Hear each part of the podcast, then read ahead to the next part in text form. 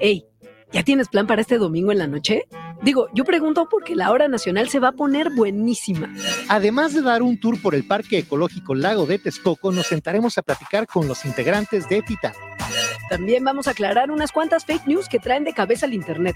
Todo eso aquí en la hora nacional. Nos escuchamos este domingo a las 10 de la noche. Tus amigos Leonora y Chat te esperamos. Una producción de RTC de la Secretaría de Gobernación. Gobierno de México. En la hora nacional. guanatosfm.net Los comentarios vertidos en este medio de comunicación son de exclusiva responsabilidad de quienes las emiten y no representan necesariamente el pensamiento ni la línea de guanatosfm.net.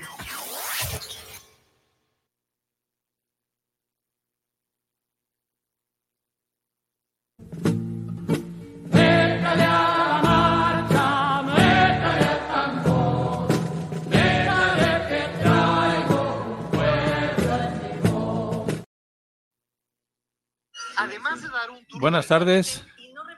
Estamos en Guanatos FM, su programa La Marcha de los Mayores, un programa del Centro de Desarrollo Humano Integral.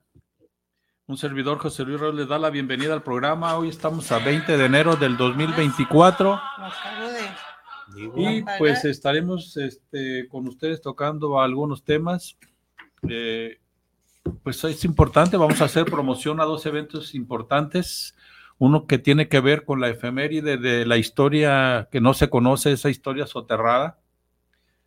Un evento que sucedió hace 48 años en la penal, en Guadalajara. Y también estaremos hablando, promoviendo la proyección de un foro que pues tiene que ver directamente con el tema de este programa, que somos los adultos mayores. Pues espero que les interese el programa y les damos la bienvenida y les pido a mis compañeros que se presenten, por favor, maestra. Buenas tardes, Alejandrina, aquí saludándolos desde este programa, la, que cada semana lo, lo estamos presentando. Esperemos que se unan a nosotros. Y pues sí, el día de hoy el programa es un poquito más de solamente la participación de los adultos mayores, sino de este evento que a mí me parece muy importante rescatarlo y, ojalá que haya mucho asistencia porque es tiempo pues de que se vaya sabiendo lo, realmente lo que porque la fuga, cómo, cómo surge el movimiento, porque cuando los, las personas pues que no conocen más de que la fuga de oblatos, no, no conocen la historia. Y entonces se quedan con la idea que dieron, se fugaron seis este, delincuentes o guerrilleros. O guerrilleros eh, peligrosos. Y eso dice la prensa, ¿no? Por eso digo, o sea, eso es lo que dice la prensa y, un gran número de, personas se quedan con esa información. Entonces me parece pues eh, este, muy importante retomar esta parte, que se haga un evento conmemorativo y que lo empecemos a, a compartir para que se conozca lo que hay, la historia, ¿no? Bueno, Mario Salazar presente, aquí listos para ser bilis, ¿no? Eh, esperamos que estos dos temas, tanto el de eh, la memoria histórica del movimiento eh, que, como dice José Luis marcó en los años 70 la vida de Guadalajara, y no nada más Guadalajara, sino de muchas regiones del país, y hoy se conmemora el 58 o 59 48, ah, 48. 48 aniversario de este muy hecho. arriba. Sí, ¿verdad? Esperemos estar para el 58 Sí. aniversario y Espero conmemoración. poder repetirlo, ¿no? Y eh, lo que les habíamos adelantado en el programa anterior respecto a un evento que consideramos muy importante, también es inédito aquí en Guadalajara, en el que los adultos mayores hacen un intento por visibilizar su problemática de, de esto mismo les comentaremos en el programa. Eso de, buenas tardes, Carlos Sepúlveda. Eso de visibilizar, me acuerdo de que, ¿quién es el que tenía, que veía así, Superman o quién? Que va- de rayos X, sí. Sí, Superman. Me suena a eso, visibilizar. Pues sí, porque hay todo una, un muro que, en donde ocultan la realidad de, de nuestro sector, ¿no? Claro. Y bueno, yo creo que sí es importante que eh, mencionemos esta parte porque, pues, después de mucho insistir, distintas organizaciones, gente preocupada por el sector de las personas mayores, pues finalmente por ahí en el 15 de junio del año 2015, hay que recordar, memoria histórica, como dice Alejandrina, en San José de Costa Rica, aquella incipiente y tímida lucha tuvo sus frutos con la aprobación de la Convención Interamericana sobre la Protección de los Derechos Humanos de las Personas Mayores, la cual suscribieron inicialmente seis países hasta llegar a un número de diez que la han ratificado. El gobierno de la Cuarta Transformación el año pasado la suscribió también. Y bueno, en este documento que elaboró el compañero sociólogo y experto en la materia sobre los derechos humanos de las personas mayores, el compañero José Ernesto Padilla Nieto, nos muestra eh, y con, imágenes y con pequeños textos los casi 31 derechos humanos con los que hoy por hoy contamos todas las personas eh, de 60 años y más. Derechos eh, organizados en la Convención en tres categorías. Derechos emergentes, derechos vigentes y de derechos extendidos, mismos que obligan a los estados que lo han firmado a respetar, proteger y realizar. Y que bueno, frente a esto, obviamente está el grave problema de que hay ausencia de manera, de manera, de manera que de políticas públicas para proteger a los adultos mayores, ¿no? Todavía falta caminar mucho en ese sentido. Pues bueno, buenas tardes. Bien, pues este, ¿qué les parece si comentamos de entrada algunos de los eventos que se dan en esta pues coyuntura política, ¿no? De las elecciones, ¿no? El cierre, por ejemplo, de campaña de los candidatos, tres candidatas, dos candidatas y el candidato este ¿El nuevo? que se sube en último momento al tren de las elecciones, ¿no? El cierre de campaña de, De Monterrey. de Monterrey. Maines. Ujú, Maines y el, el de cierre de, la, de Claudia Sheinbaum en, en México, en el Monumento de la Revolución, y el de Xochitl Galvez en la plaza, en la Arena México, en, Sí. en- Mira, dos caídas y tres sin límite de tiempo. sí, creo que venías comentando, Mario, que Todos se vio, técnicos. que se Sí, vieron, Gelatinas contra panqués. No, Fruitsy dijeron. Ah, Fruitsy, Fruitsy y sí. este y un lonche. Ay, Ah, y de postre Y, jaletinas. y el postre era jaletinas. para, para financiar su campaña. Nomás que no cuajaron bien las jalatinas. No, se siguen, se siguen acusando mutuamente los partidos de los acarreos, ¿no? Como que nos quedó el trauma de las eh, de los acarreos de, de, los, acarreos prianistas, reales, ¿no? prianistas o panistas. Ahora los panistas, a lo- hasta los extranjeros, como los haitianos, los acarrean para que se vea más eh, gente en sus, No, no les cabe en en sus. la- Y luego dicen que ellos voluntariamente se Ellos- ofrecieron Sí. a participar. Aquel, ¿no? aquel dicho que decían voluntariamente a huevo, vamos, ¿no? Sí. Si no nos descuentan el día, no, Sí. no nos acarrea. Se menciona Y tenían que regresar con su bolsita que Ah, daban. sí, mira, como prueba de que ahí De estuvieron. que estuvieron. Se menciona en, en los procesos formativos el tema de la revolución de las conciencias, ¿no? Y obviamente, pues la, este, ¿cómo se llama? Esta coalición que se llama Tri- Tripas, Corazón y Bofe, ¿no? ¿Cómo se llama? La de- Así se llama, ¿no? Eh, no? Nunca va a aceptar que de alguna manera ha habido eh, conciencia en muchos sectores de la sociedad, pues, ¿no? De tal manera que asisten de manera voluntaria porque consideran que el proyecto es propio, que el proyecto es suyo, pues, ¿no? Nunca van a aceptar ese asunto, ¿no? Y bueno, pues está bien que no lo acepten, pues en su salud lo hallarán, ¿no? Pero sí es parte digamos, ahora que hay eh, un contrapeso a los medios de comunicación tradicionales, esta red de, comunicadores en la red pública de medios, creo que contrarresta, no al mismo, no en el mismo volumen, pero sí está contrarrestando, digamos, para ver más ampliamente la opinión de la gente, ¿no? Y creo que mucha gente sí ya alcanza a opinar, porque se está transparentando todo a través de las mañaneras, a través de las redes sociales, ¿no? Y ahora sí la gente dice, no, pues si vengo, no vengo acarreado, y, o vengo a comprobar que no soy acarreado porque vengo a esto, a esto y a esto, ¿no?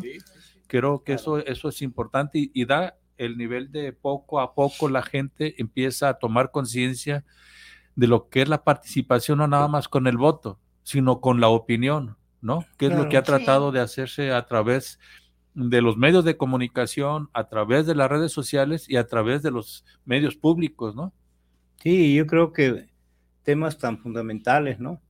Como para el caso de Jalisco, bueno, en general del país, eh, ejes temáticos como seguridad, paz y justicia, ¿no?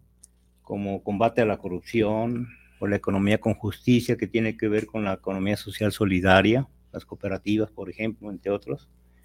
El tema del trabajo, de la chamba, ¿no? La situación laboral. El medio, aquí en Jalisco el problema del medio ambiente que está terrible en el caso de acá del río Santiago, ¿no? Luego la educación, la ciencia, la tecnología y la innovación y el bienestar social que tiene que ver con la salud, los cuidados, los grupos, grupos vulnerables como el de nosotros, ¿no? De los adultos mayores. El rescate del campo, los pueblos originarios que aquí tenemos ubicados en la Sierra de Manantlán, este, y a los guirráricas también, ¿no? Eh, el tema del municipio libre, ¿qué significado tiene eso? ¿Qué, es el, ¿Qué será un municipio libre? El problema del transporte y la comunicación, el, el sector de la juventud, arte y cultura, deporte, en fin, ¿no?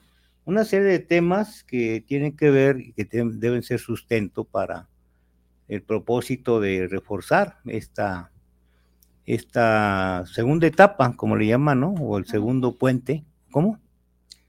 No, segundo de la, ah, segundo piso, de la cuarta transformación. Ajá. Eh, por lo que comentas, Carlos, eh, nos damos cuenta que esta coyuntura electoral no es únicamente un asunto del voto. Claro. Es importante, claro que sí, porque es el mecanismo fundamental para este, el cambio, pues. El cambio para decidir los rumbos, ¿no? Que, que los gobernantes deben de seguir, ¿no? Entonces eh, se complejiza la problemática más, es decir, bueno, ok, se gana el poder, pero ¿para qué va a servir este poder? Bueno, de acuerdo a... ¿Y el poder para quién y de quién? Sí, de acuerdo a lo que plantea el Plan Nacional de Desarrollo, 2019-2024 eh, está establecido. Es muy, es muy breve, pero establece ah, puntualmente el rumbo que se debe de seguir. Y a partir de ahí se generan planes, programas y proyectos, pues, ¿no? Que precisamente todos deben de estar armonizados con esta con este Plan Nacional de Desarrollo. En ese mismo sentido, debe estar planeado y diseñado el Plan Estatal de Desarrollo, pues, ¿no? En términos de, bueno, con preceptos como el de caminar preguntando, es decir, no, no voy a poner, no voy a trazar el plan nacional de, el, plan estatal de desarrollo con lo que se me ocurra, o con lo que se le ocurra a unos asesores o a unos expertos. O tecnócratas. o tecnócratas, sino que recoja el sentir de la población, pues, ¿no? Respecto de sus necesidades, de sus demandas. Y finalmente, ponerlo en operación, ponerlo en práctica y que se aplique precisamente el eh, gobernar o mandar obedeciendo, pues, ¿no? Eso sería lo fundamental, pues, ¿no? Junto con el aspecto ético de no robar, no mentir y no engañar, pues, ¿no? Entre otras cosas. Esto va marcando precisamente una diferente forma de hacer política que ha ido y que ha permitido, por ejemplo, marcar la diferencia porcentual ¿no? y cualitativa entre la doctora eh, Claudia Chemban Pardo y, la botarga de, ¿cómo se llama, por cierto? Xochitl, Xochitl Galvez. sin insultar, pues, ¿no? Sin, pero bueno, pues, Hay- no, hay lo han dicho, ¿no? ¿Algo, maestra? Hay, No. hay, hay un No, tema con, la- con el movimiento ciudadano, ¿no? Tratan de ver que lo nuevo, lo nuevo es que sea un joven el que esté al frente de una candidatura, de un, Mm. de un partido como Movimiento Ciudadano. Y está bien, pero cuando escuchas la entrevista a los que fueron al, al cierre de campaña de Maines, son los chavos y es su idea, pues los jóvenes representamos lo nuevo, pero no he escuchado realmente, tal vez por la etapa, ¿no? Que es una pre, este, campaña. pre-campaña, ¿no? En donde no pueden hacer todavía propuestas, pero aún, aún así suenan muy, muy vacías, tanto la propuesta de Galvez como la de Maines, ¿no? Y que pues Claudia Sheinbaum viene con toda su este con toda esa ese bagaje que ha sido desde joven eh, activista universitaria Dirigente. estudiantil este diputada ha sido este gobernadora de la Ciudad de México y entonces todo esto le da la le da digamos la proyección de lo que hizo y de lo que va a hacer este aunque sin que lo diga no puesto cuando dice que la segun- el segundo nivel de la cuarta transformación nos da a entender que puede ser que siga con, su, con los programas sociales, que siga deteniendo esta destrucción neoliberal sobre el territorio mexicano, Ujú. ¿No? Y que siga apoyando a los jóvenes. Ayer estaba viendo un documental, un, un- un- pues una noticia sobre cómo este, estos jóvenes que le regalan al presidente unos tenis con los colores de los zarapes de Saltillo, no sé si lo vieron, y que esto es resultado del apoyo que se le da a un grupo de jóvenes en Tlaxcala No. Con el programa de jóvenes este, Construyendo construyendo, el el futuro. Mm. Y creo que eso, eso, eso habla pues de lo que, porque mucha gente tiene, mucha gente tiene la duda, sobre todo de la oposición por parte de esta coalición. Y lo he comentado con amigos, ¿no? Que porque no ven realmente dónde se está yendo el dinero de esos programas sociales. Claro, el de los adultos mayores sí se ve, porque todos los viejitos nos formamos este en, la- en las, en las eh, sucursales del bienestar para cobrar. Pero lo que es con jóvenes construyendo futuro y sembrando vida, no se ve o no lo ven, porque tal vez no, no, no estamos dentro del círculo donde estos jóvenes reciben la ayuda y donde se aprovecha pues esta ayuda, ¿no? Pero me da la impresión con este artículo que vimos, o que yo vi, no sé si lo vieron, que era una empresa pequeña de unos jóvenes en Tlaxcala que con el Ajá, apoyo de la Jóvenes Construyendo Futuro contratan a jóvenes para capacitarlos en este tipo de industria, ¿no? Entonces creo que eso es lo que apoya, no tanto el verbo o Claro, la mañanera Claro. o esta, esta cuarta transformación que para muchos es muy abstracta, ¿no? Entonces Sí. creo que es ahí donde se ve lo concreto, pues, de un proyecto de gobierno, ¿no? Recordemos también que, que siguen operando los comedores comunitarios en la Ciudad de México. Ah, sí. 10, 20 pesos y todo perfectamente muy bien. Desayuno o comida. Y la comida en los tres tiempos que le llaman, ¿no?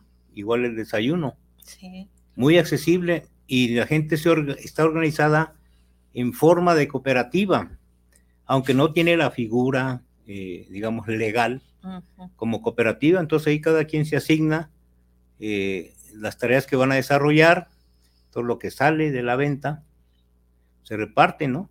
Porque además hay un, un primer este, empuje de apoyo, ¿no? Como lo que está, se está promoviendo también respecto a, a este, cuando quieres hacer un negocito, ¿no? Y te juntas con dos, tres gentes, cuatro, ¿no? Y, y- y te, y te aportan inicialmente 20, 25 mil Préstamos pesos a la palabra, ¿no? De los que Sí, se llaman préstamos a la préstamos palabra. a la palabra, no, no te cobran intereses, a un plazo de un año lo pagas, ¿no? Y si pagas, te duplican la cantidad, ¿no? Es decir, este tipo de, incluso las becas, ¿no? Para estudiantes, ¿no? O las becas para las madres solteras que tienen hijos pequeños estudiando también, ¿no? Claro que la dimensión de la problemática está más eh, focalizada en, en los do- 12 millones de adultos mayores que recibimos ese, ese, Ese apoyo, apoyo. ¿no? Que le llaman que le llaman pensión no contributiva. Pero bueno, y a partir de este año ya vamos a recibir seis mil varos, ¿no? Qué bueno. Bimestrales. Yo, Pues- yo quiero regresar un poco al comentario que hacías de los jóvenes, pues, ¿no? En el programa pasado hablábamos de, de que hay una, eh, una intención, por no decir que hay una clara política global de exterminio, aunque sí lo dijimos la semana pasada, ¿no? Entonces, esta idea de que el futuro es de los jóvenes, pues me parece que está en el marco de esta propuesta, ¿no? O sea, Claro. es totalmente excluyente, ¿no? Y bueno, eh, eh, se da en nada más en determinados sectores, ¿no? Nace en, en Nuevo León, donde, bueno, siempre ha sido un polo de desarrollo económico importante a nivel nacional y donde se ha eh, creado y recreado la, la derecha, pues, y eso hay que decirlo claramente, ¿no? Por ejemplo, mencionan y están esperando que le llegue el momento para ser candidato al hijo de Colosio. No sé si lo han visto, ¿no? Mm, Sí. Así como si fuera el Mesías que... eh, Y la pregunta es, bueno, ¿de qué virtudes goza este vato, no? Joven, ¿no? En el discurso que ellos, que ellos, lo, que ellos lo, lo manejan, ¿no? Y este... eh, no tiene, bueno, fue presidente municipal de Monterrey, pues, ¿no? Pero igual no tiene, digamos, ninguna virtud, pues, ¿no? A lo mejor sí tiene ahí un, un, este, un dejo de venganza respecto de lo que pasó con su papá, pero no es muy crítico porque yo supongo que sí ha de saber de dónde vino el golpe, pues, ¿no? Y él está en la política, pues, en el, más o menos en el mismo en sentido. pues. Pero, y no, no tiene ninguna propuesta, ¿no? Y los jóvenes que yo he visto, por ejemplo, el gobernador de Nuevo León, no tenía ninguna propuesta, pero sí tenían, eran parte de una clica de, de hijos junior, este, de papis, sí. que manejando este discurso que el, el mundo le pertenece a los jóvenes, ¿no? Pues obviamente se posicionaron, pues, ¿no? Pero eh, es, me parece que es un falso problema, ¿no? Y totalmente fuera de la realidad el que estén planteando que nada más la juventud es la que tiene que estar eh, O eh, como- los jóvenes, o pero, pero, gobernando. pero de ese sector de la alta claro, ¿no? burguesía, Sí, ¿no? Los sí. demás no. Sí, es, es- eso es parte pues de los análisis que estamos tratando pues con este programa de que surja, ¿no? Como adultos mayores nosotros tenemos nuestras opiniones y las externamos aquí. Y es un llamado también a quienes nos están escuchando y viendo que también en sus, en su- claro, dice López Obrador, en la casa no, ya no hablen este porque eso causa este problemas, ¿no? Pero es importante no aprender también a hablar sin enojarse y hacer análisis sin conflicto, ¿no? Pues es que el que es El que se enoja pierde. No, el que se ríe se lleva Ah, y el que se lleva se aguanta, ¿no? Y el que se mueve no sale en la foto. la voz. decía el charro mayor, Fidel Velázquez, ¿no? Bien, ¿y qué opinan de este? mm, Bueno, yo sigo con un poquito con este tema de la inteligencia artificial. Pues ¿Qué, bueno. qué plan, qué plan, qué plan o qué debería incluir los programas o los proyectos de gobierno, tanto a nivel federal como estatal, este, con respecto a esto? Esta nueva forma de reestructurarse las líneas de comercio, Sí. el new shoring, new, new, new, que se le llama ahora, ¿no? ¿En español qué querrá decir? A ver, ¿tú re- qué sabes inglés? Re, bueno, más, no es una traducción literal, No. No, no, bueno. es relocalización. Ah, relocalización. O relocalización. O sea que nos van a, a relocalizar a los que ya No, es que se parte estamos de para la- las croquetas. Te van, a, te van a poner un chip. No, es el esquema global, ¿no? Ajá. Y- Del comercio. del comercio. Y las empresas buscan las ventajas competitivas, donde haya mejores... Antes le decían comparativas. O sea, es que son dos, comparativas y competitivas, ¿no? Donde pueden desarrollarse mejor sus empresas, donde no paguen tantos impuestos, donde las leyes sean más laxas, Mano de obra barata. mano de obra barata, que no paguen prestaciones, que los gobiernos les den eh, privilegios, que no No. paguen impuestos y como se acostumbra, ¿no? Ahí está la Eso es, tiznadera. pues, ¿no? Y, y México parece que está siendo eh, atractivo este, para algunas empresas, ¿no? Globales. Esa es la idea, pues, ¿no? Ya va a ser más Argentina porque el Milenio, ¿cómo se llama? Ah, Es- mi ley está abaratando. Ya él, el- disminuir impuestos a los ricos. Mm. Entonces, y pues ya- cargárselos a los pobres. Sí, que entonces que se vayan ya para allá, ¿no? Pues Sí. allá ya van a tener la apertura. Sí, porque además el tema de la inteligencia artificial, bueno, de los países más desarrollados como China, Inglaterra, Alemania, ¿no? Son los de más alto desarrollo tecnológico y Japón. Bueno, los países asiáticos, ¿no? En particular. Pero bueno, y México tiene, obviamente, en términos de convenios internacionales de, de con China tiene un- un- muchos tratados, ¿no? Y son los principales impulsores de la inteligencia artificial. Es, les recomendamos a quienes nos ven, nos escuchan, vean los videos, métanse a YouTube y ahí le ponen, ¿no? Inteligencia militar, digo militar, bueno, también va, inteligencia artificial. Y es impresionante ver eh, cómo fabrican los coches, todo, la vigilancia, todo, ahora los drones que son ya, eh, allá es común ver drones de vigilancia de, bueno, hasta para transportar a... En Alemania aquella película que me impactó muchísimo, que nunca supe cuál era el título, en donde las policías ya en vehículos voladores de drones se introducen en, en los barrios donde está la delincuencia. Una cosa impresionante, Ah, ¿no? sí. Decía, ay, hijo la mañana. Bueno, esas son películas, pero resulta que ya la en inteligencia artificial realidad. nos está este, invadiendo. El programa anterior, el sábado pasado, pusimos como introducción del programa Ah, sí. un diálogo entre un joven manejando él todo el conocimiento sobre inteligencia artificial y algunas teorías, tratando de platicar con una imagen de una jovencita de inteligencia artificial que ah, como se lleva a cabo la inteligencia o como se desarrolla es que ella utiliza todo el conocimiento del ser humano que está en la red para ir eslabonando la respuesta que el- la- a las preguntas que el joven le hacía, ¿no? Y esto es impresionante porque eso es parte de lo que es el peligro en un futuro, según los expertos, ¿no? Ya hay muchos textos, libros donde se habla de esto. Entonces, creo que aunque hoy tenemos problemas, los del, sobre todo los, los países tercermundistas o en desarrollo o subdesarrollados, con poca tecnología, todavía no alcanzamos a dimensionar el efecto. A mí me preocupa como trabajador o como jubilado, pues, el efecto que va a tener sobre las fuentes de trabajo en el mundo, ¿no? Que se habla de que la mitad de los empleos actuales van a desaparecer, ¿no? Luego dicen, dicen los op- tecno-optimistas, según en algunos libros así les llaman a los que ven la inteligencia artificial o el avance de la tecnología con beneficios, ¿no? Y ellos dicen, no, pues así como ha sucedido en cada una de las tres revoluciones industriales anteriores, las nuevas máquinas, las nuevas tecnologías van a generar otros empleos, pero los tecnopesimistas dicen que así como va avanzando la tecnología y la inteligencia artificial, es exponencialmente no va a generar los empleos que se generaban antes, ¿no? Va eh, posiblemente genere nuevos, pero no va a caber toda la gente Claro. desplazada en medio de esta cuarta revolución industrial o la quinta revolución industrial donde la inteligencia artificial está a punto de rebasarnos como inteligencia, ¿no?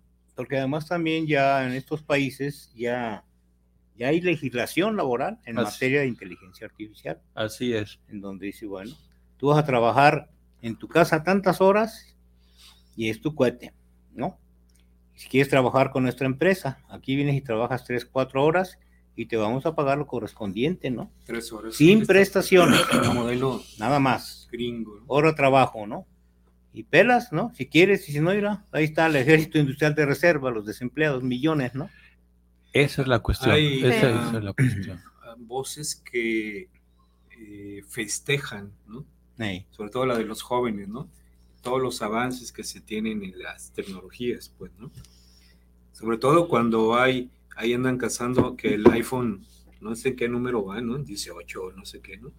Y No están sé, esperando no. que abran. Mi inteligencia no llega Nada para tal- más. ni siquiera para saber en cuál va, ni- ni tu dinero, ¿eh? ni mi Bueno, dinero. un iPhone 6 de esos que hay que darle cuerda. Bueno, mm, eh, sin considerar pues las implicaciones. Ahorita que estamos trabajando sobre la cuestión de un modelo de desarrollo económico para el estado de Jalisco, eh, la mayoría de los modelos ajá, eh, se fundamentan en el desarrollo de las nuevas tecnologías. ¿no? En todo sentido, así lo de inteligencia artificial. Sin embargo, allí un autor español menciona que, bueno, el asunto que el que tiene el control del avance tecnológico, pues ¿quién crees que sea, no? Obviamente los grupos económicos fuertes, ¿no? Claro. Este, eh, este señor de Tesla, ¿cómo se llama? Elon Musk. Sí, yo no sé por qué no me aprende el nombre, ¿no? Será muy tacaño. Está muy el vato, difícil. ¿no? Aaron, Elon Musk. Elon. Creo que por ahí va la pronunciación Este, o... Por ahí va, o sea, son de Y- los, de, bueno, algunos videos dicen que no son los dueños de las empresas, sino Accionistas. Son, son los administradores, ¿no? Igual Mm. Billy Gates, igual Bill el, de- Gates, el de Facebook, ¿no? Pero que atrás hay, son la mano que mueve los hilos, ¿no? La casa de, ¿cómo se llama? Tú lo dijiste correctamente, ¿no? Lo- bueno, este, La Black casa Rock de Bernarda Alba. de Alba.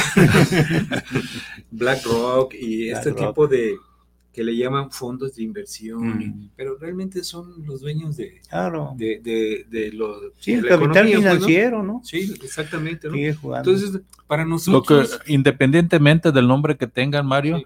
es una clase social y política y económicamente superior a los estados, Sí. superior a las naciones, es que están empezando a controlar nacional. y si controlan la inteligencia artificial, porque ellos son los que están en ese avance tecnológico, hasta dónde pueden llegar a controlar las decisiones Así es. del mundo. Hay O un sea, esa ejemplo. es la cuestión también de las ejemplo clases sociales que este me comentaban el día de hoy. Pero me deja decir los nombres, Rockefeller y Rochefield, ¿así era? Rothschild. Rochefield, ¿no? Rothschild. Y es puros rock, no dirán rock. Sí. Es que provienen de la época del rock, pues, ¿Será? ¿no? del twist. Taran, taran. Bueno, que el propósito del gobierno de la 4T es que haya este internet en toda la República.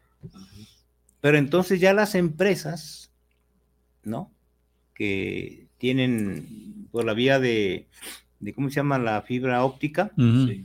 están bloqueando la señal para que no llegue a toda la República. Hay casos que han ejemplificado que se va, un- por ejemplo, un niño que sabe manejar su, su celular, se va a la punta de un cerro, allá estamos hablando de la sierra, allá, un lugar muy eh, apartado de las ciudades, y sí agarra la señal. Se han hecho pruebas. Y las mismas pruebas las han hecho estas eh, empresas, ¿no? Eh, celulíticas, telefónicas, ¿no? Sí, y están bloqueando, están bloqueando la señal de Comisión Federal de Electricidad. O sea, es una guerra. Sí, claro. Y también la ¿Eh? COFE, co- la que esta comisión que se, que, que se generó, dizque para este, evitar los monopolios, ¿no? Que es la que está evitando también dar la autorización para que funcione el Internet Eso es del bienestar. Junto con esto. Que esto habla pues de las diferencias que hay cuando el gobierno pierde el control o, o- o, digamos, no el control, sino la regulación Eso. de este tipo de cosas y se le da a los particulares que están de parte de las empresas particulares, ¿no? ¿Qué, qué ¿En qué les perjudica a las empresas particulares del, de, de Internet el que Internet del bienestar llegue a los pueblos donde ellos no llegan o no les interesa llegar porque no hay la ganancia que ellos quieren? Claro. Y eso es, esa es la cuestión en que estamos ahorita hablando sobre el interés público y el interés privado, donde la ganancia es lo principal. Así es. Y entonces hay que, eso es lo que tenemos que como sociedad ir analizando, no tanto lo que nos dicen de un solo lado en los noticieros o los periódicos, Claro. ¿no? O también ta- esto de la web, también tiene uno que ser analítico de ver de dónde viene realmente una información verídica y no son simplemente estos videos de TikTok o estos este, Ajá. youtuberos que te que tratan que atraen con una una una imagen como la, me acuerdo de la alarma, ¿no? Esa revista roja, ¿no? Donde. Alarma, mataronlos, ¿cómo dicen? Mataronlos No, y de- enterraronlo, de. Sí. cosas así, ¿no? Entonces, y, y mataron a un sexagenario, a un septagenario, a un octogenario, no sabemos qué, qué decía eso por la edad, ¿verdad? Secuestróla, matóla, La- violóla. Y ¿no? y la imagen más sangrienta en la Sí, portada, ¿no? Entonces sí, hay que ser selectivos también en la información tanto de un lado como de otro, Pues ahí pero está lo que sacó la alerta cuando la fuga de oblatos, ¿no? Las ándale. manchas de sangre, que según eso eran de los policías, ¿no? Intentaron Sí. evitar esto, ¿no? Pero así, Y así eran, eran, este, por eso vendían su periódico. O como aquellos que iban por los barrios y eh, mira aquí a dos cuadras mataron y entérese. Con tal de ver. el, sol de, el sol de Guadalajara. Conocido vecino, ya El sol de cualquier ciudad. O sea, el periódico El Sol de ¿Y esa era la comunicación verbal? Sí, todavía resabios de aquel, este, de aquellos serenos, ¿no? Sí, sí. Que en la época de la colonia, con aquellos, este, candiles de, de petróleo, de aceite, gritaban la hora y a veces hasta las noticias, ¿no? Cuando vivíamos ahí en el barrio de pues Mezquitán, que llegamos de la Ciudad de México, estamos hablando de los 50, ¿no? Llegamos en el 56, ahí el multifamiliar que está en Enrique Díaz de León y Plan de San Luis. Y Mar Rojo. Ah. Y entre Plan de San Luis y Mar Rojo. Y en la noche, efectivamente, a partir de las 10, policías hacían ronda y con silbato, ¿no? Y con su lámpara aquí en la mano, ¿no? Hacían los rondines ahí en las cuadras, porque bueno, era una zona donde operaban mucho los, los rateritos, ¿no? Los raterillos, que la gente los identificaba o los identificamos porque usaban tenis blancos, de esos sí muy, que no se escuchaba cuando se brincaban allá al multi, no se escuchaban pasos ni nada, ¿no? Y entonces cuando los veía en la calle, decían, mira, esos son los que asaltan. Los que asesoran. y eran buenas gentes, decían. bueno, y ahorita que... Pues, ok, maestra. No hay mucho, de todas maneras, así como la inteligencia artificial nos esté bañando ya aquí. La, lo más inteligente son los TikToks y, mm. y este, pues los jóvenes se basan mucho, en, eso, en, los TikToks.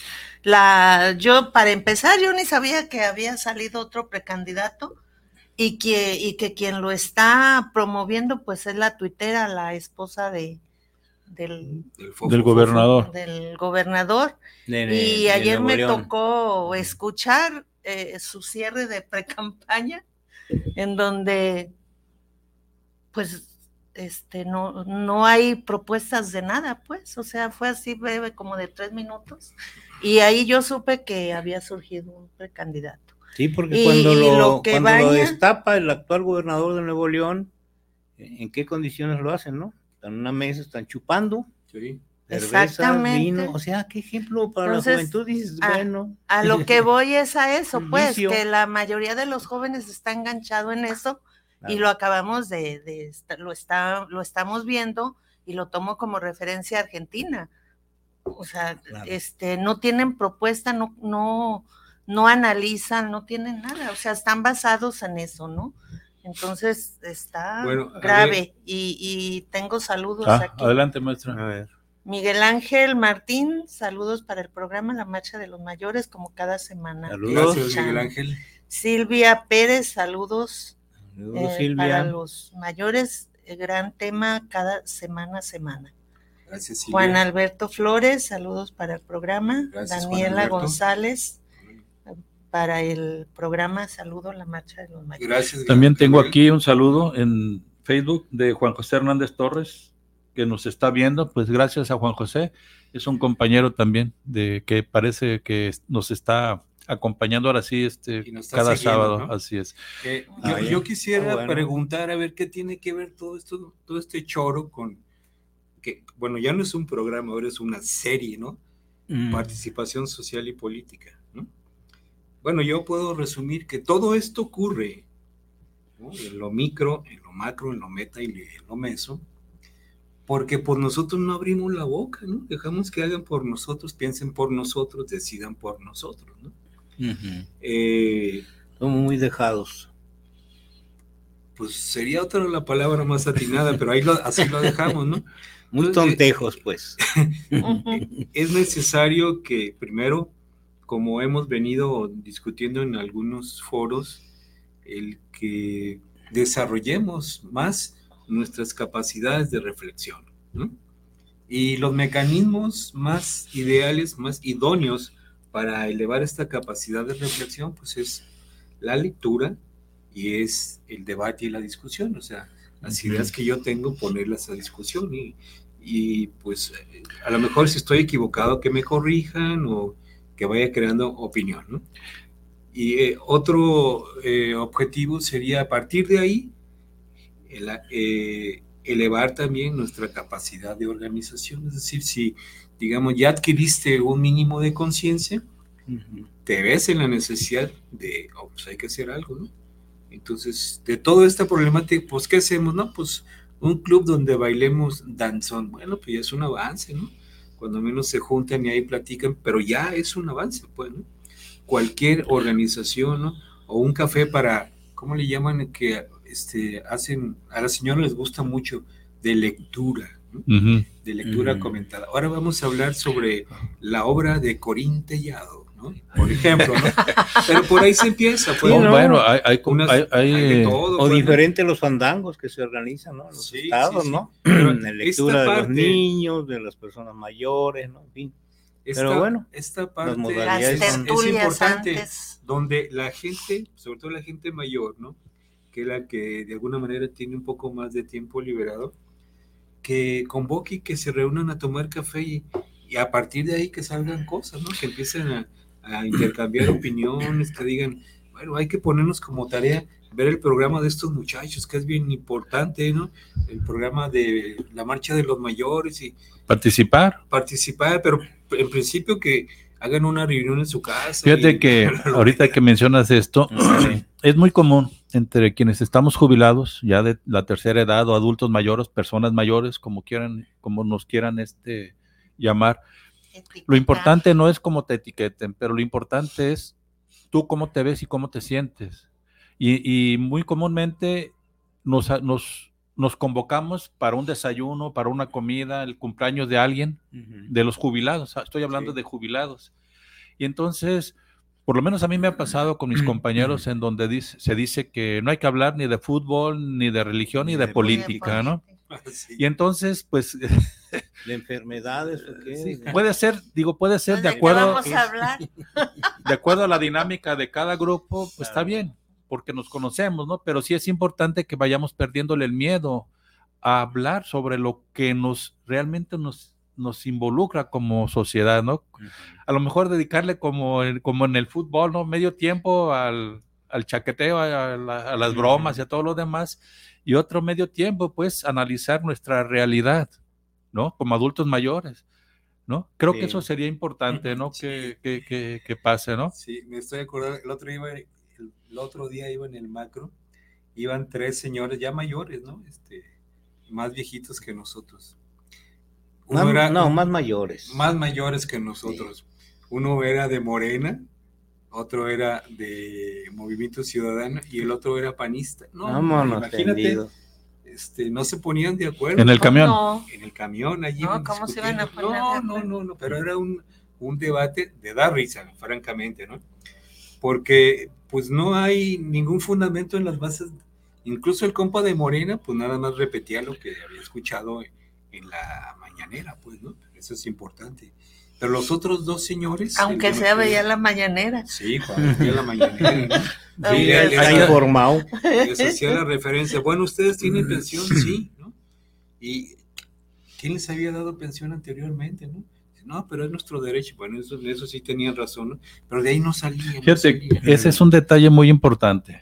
La oposición les dice a, a los viejitos que dice esto, ¿no? Pues a mí, por lo menos hoy, me están dando mi pensión, cuando algún gobierno nos había dado nuestra pensión? Y le responden, ¿no? Los Contreras, no, pues pero eso es un derecho tuyo, es dinero de nosotros mismos, es tu propio dinero, sí, pero resulta que los anteriores, ese dinero que era de nosotros, se lo robaban. y siempre les daban simplemente migajas o, de estas despensas para que obtener el voto. Y quienes han logrado que esto sea un derecho constitucional es el actual gobierno, que eso es parte de lo que hay que ir entendiendo de las cosas, ¿no? Pero bueno, ¿qué les parece si por el tiempo que tenemos le entramos al, le entramos al otro tema que es importante, que es recobrar la, memoria. histórica y que vayamos haciendo de alguna manera, por decirlo así, nuestra efemérides de los movimientos sociales, sobre todo aquí en Guadalajara, como lo hemos hecho recurrentemente aquí en el programa, ¿no? Y este lunes 22 de enero se celebra o se conmemora, se conmemora un hecho histórico que en los periódicos en su tiempo apareció como estas notas rojas, ¿no? Pero que con el tiempo y sobre todo después del 2000, donde se abren los archivos de toda esta, eh, de este periodo histórico en México que se llamó la Guerra Sucia, empiezan a surgir testimonios de los que participaron en estos movimientos sociales, ¿no?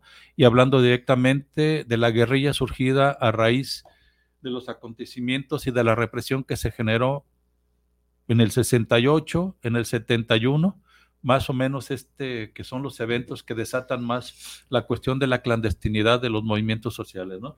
Y en este caso vamos a poner en un principio un video, dos videos, entre los dos son casi cinco minutos, que hablan sobre la fuga de oblatos, sobre este libro que surgió por primera vez en el año del 2007 como testimonio del compañero Antonio Orozco Mitchell, dando su versión de esta fuga de oblatos, ¿no?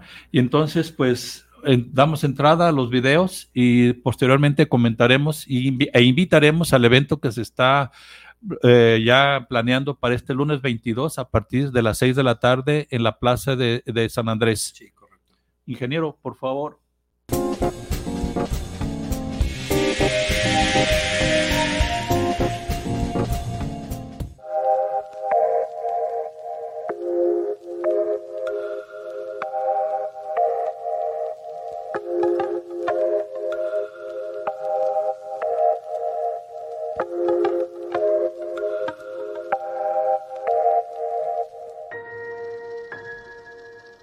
Cárcel o es tumba de cobardes o cuna de revolucionarios.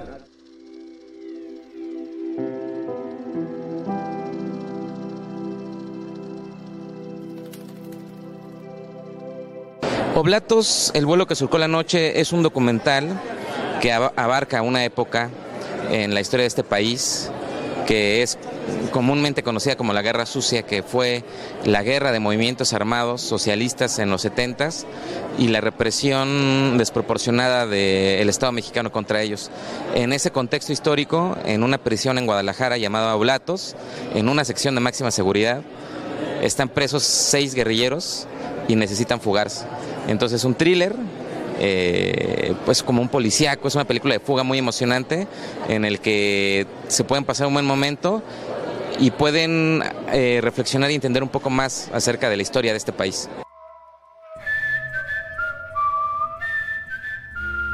Primero eh, teníamos una estructura más o menos pensada de cómo iba a ser la película. Fuimos a las entrevistas a buscar lo que necesitábamos eh, curiosamente no fue solo una entrevista de me voy a sentar para que tú me cuentes, aunque eso parece, pero en realidad fueron muchas entrevistas donde cuidábamos la continuidad de las cosas para que pareciera y pudiéramos intercortar entre ellas a lo largo de cierto tiempo. Eh, y a partir de eso empezamos a editar la estructura de la película que ya teníamos más o menos clara y decíamos, ah, bueno, aquí falta esto, falta otro, necesitamos reforzar esta idea y, e ir a buscar esas imágenes o regenerarlas, ¿no? Porque es una época que no está documentada con audiovisual, digamos, ¿no? Hay muy poco y lo que hay lo debe de tener el gobierno este, por ahí, escondida, ¿no? Entonces buscábamos de qué manera poder darle la vuelta, digamos, a esa narrativa eh, que no tenía imágenes, ¿no? Al final, pues nos hicimos eh, de muchos elementos visuales, como el uso de una maqueta, el uso de de unas pequeñas recreaciones o de imágenes atmosféricas de cárceles y de material de archivo, fotografías, hay como, hay como mucho para que le diera vida a esta historia, ¿no? Yo dije, ¿cómo cayeron, no? Hasta yo mismo me preguntaba, oye, pues ¿qué pasó? Cuando decíamos, es que aquí necesitamos editar y necesitamos que la gente entienda cómo es la prisión, por ejemplo, para que no gastara su imaginación en imaginarse cuál era el operativo, pues dijimos, vamos a que lo vean visualmente y que entiendan dónde estaba cada cosa. Y casi hasta en un fin didáctico, ¿no? Que los rojos sean eh, los guerrilleros y los azules los policías. Y bueno, eh, había un riesgo, pero afortunadamente yo con el fotógrafo Fernando Hernández se diseñaron unos planos con un brazo robótico, de tal manera que las imágenes pues, no son animaciones, en realidad son monitos que están ahí y, y es una cámara fija física que se mueve a través de un brazo robótico y que nos puede dar el ritmo y las sensaciones. Fue, mira, la película, ¿cómo te lo explico? La película se hizo durante cinco años. La primera imagen la levantamos en marzo del 2014, es marzo del 2019, casi exactamente cinco años después la estamos terminando y pues bueno, pues en ese camino nos dio mucho tiempo de reflexionar. En lo que buscábamos dinero, y nos dio tiempo de reflexionar cómo debería ser contada la película, ¿no? Y por allá se escuchó. Personalmente, un, hacer una película te transforma. O sea, yo era una persona antes de filmar esta película, soy otra, por obvias razones, por el tiempo, por la experiencia. Pero sobre todo, el documental tiene esa maravilla de que te permite vivir cosas que no te corresponden vivir. O sea, yo no. Yo conocí los resquicios de una historia escondidísima que estaba ahí, que era la fuga de una cárcel y conocí a los personajes y conocí los sucesos, casi conocía la cronología de lo que había pasado y era algo que no me tocaba conocer. Entonces la riqueza está en poder vivir vidas, otras vidas, ¿no? Otros procesos y otros escenarios que no me correspondían a mí. ¿Quién secuestró a fulano? Yo, señor. ¿Y quién hizo esto? Yo, señor. Casi les dije que yo había matado a Pedro Infante, ¿no? Sí, ¿por qué? Porque llegó un grado la tortura que no la aguantas. Es insoportable el dolor, ¿no?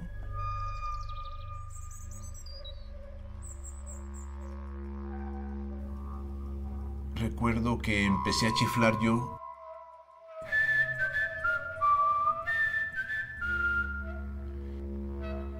Y por allá se escuchó.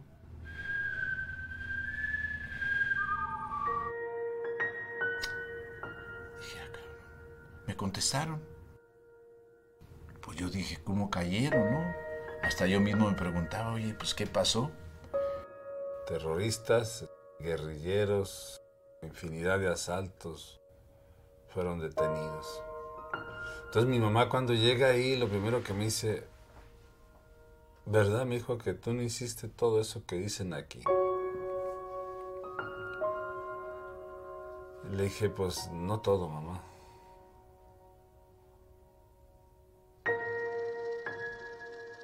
La cárcel o es tumba de cobardes o cuna de revolucionarios.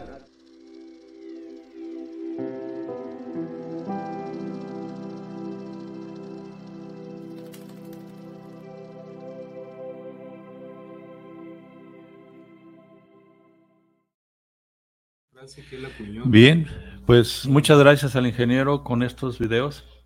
Y como ven, este la imagen de lo que antes era la cárcel, la penitenciaría, del, Estado, Oblatos, que fue demolida en el 81, 82, por ahí creo que, que fue demolida, tal vez queriendo el Estado eh, que se olvidara este tipo de, de historias, ¿no? Historias reales, historias que se viven de cerca, ahora se pueden vivir de cerca a través de un trabajo como el que hace el director de este documental, ¿no? Y que tiene que ver mucho con... Comenta lo del video, lo del evento del día de hoy. ¿De hoy? No, el, perdón. El, lunes, sí. Pues esto lo hacemos, como les digo, para conmemorar el 48 aniversario de la fuga de Oblatos. Es un evento que se va a llevar a cabo en la Plaza de San Andrés el próximo lunes a partir de las 6 de la tarde. Y que pues empezará con un trovador, Juan Lupillo, Cepeda. Lupillo Cepeda y después cantautor trovador, cantautor trovador. Y después un pequeño conversatorio sobre el tema con quienes asistan al evento. Y se va a proyectar la película, este, este documental que se llama La fuga de Oblatos, el, el vuelo que surcó la noche. Dura alrededor de unos 45, 60 minutos más o menos. Y pues como les digo, es parte de la historia que pues se ha querido borrar, ¿no? Y que se tiene que recobrar porque es parte importante, sobre todo la historia de Guadalajara. yo, yo creo que es importante precisar que, bueno, estamos en una época totalmente diferente que ya tiene una visión diferente de los hechos, pues, ¿no? De tal manera que cuando se habla de la guerra sucia, se menciona que fue una guerra totalmente desigual, ¿no? En, del lado de los que fueron señalados como delincuentes, como asesinos, eran jóvenes, ¿no? Que no encontraron otra salida más que la defensa, ¿no? Y eso se ha estado demostrando en infinidad de, eventos, en la recopilación de documentos y la reconstrucción de la memoria histórica, pues, ¿no? Que fue una guerra de represión, ¿no? De aniquilamiento del Estado, de, el, del Estado mexicano priista, ¿no? Que tenía sus propios intereses, no los del Estado, sino intereses de particulares, pues, o de partido. Y, gran parte de, estas actividades la han estado retomando diversos colectivos, como estos dos colectivos que ahorita están promoviendo este evento, que son el este, Memoria y Resistencia Francisco Mercado Espinosa, y el, es el nombre de uno de los de uno de los colectivos. Así ah, exactamente que por cierto se menciona que él fue bueno era el más joven de los fugados ¿no? le, apodaban el, flaco, ¿no? y que se menciona que él fue el, artífice de la fuga la planeación. El que hizo la planeación todo esto no y eso por un lado y el otro colectivo es el Rodolfo Reyes Crespo que eh, se han dado a la tarea de mm, trabajar tratando de dejar claro que la lucha que se, que se dio, que dieron todos estos jóvenes, fue legítima, ¿no? Reivindicar precisamente eso, la legitimidad de su lucha, ¿no?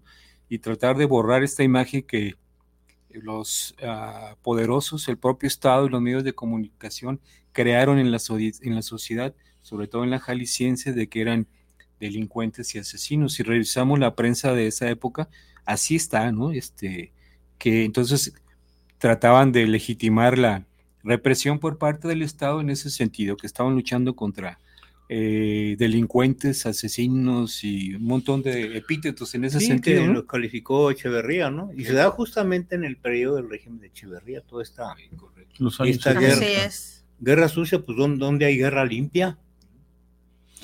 La guerra.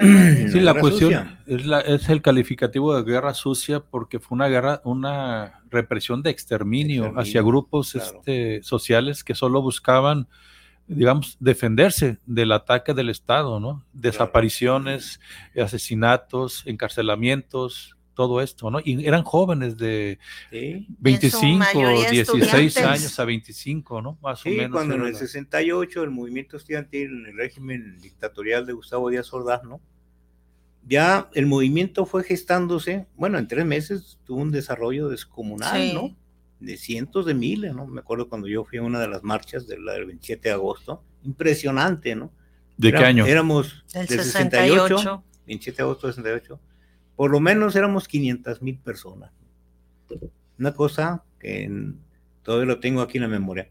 Entonces, 68, y luego el 10 de junio, el halconazo con Luis Echeverría Álvarez, con su apertura democrática, ¿no? Arriba y adelante, ¿no? La demagogia, pues sí, arriba y adelante, de estar jodiendo los movimientos, ¿no?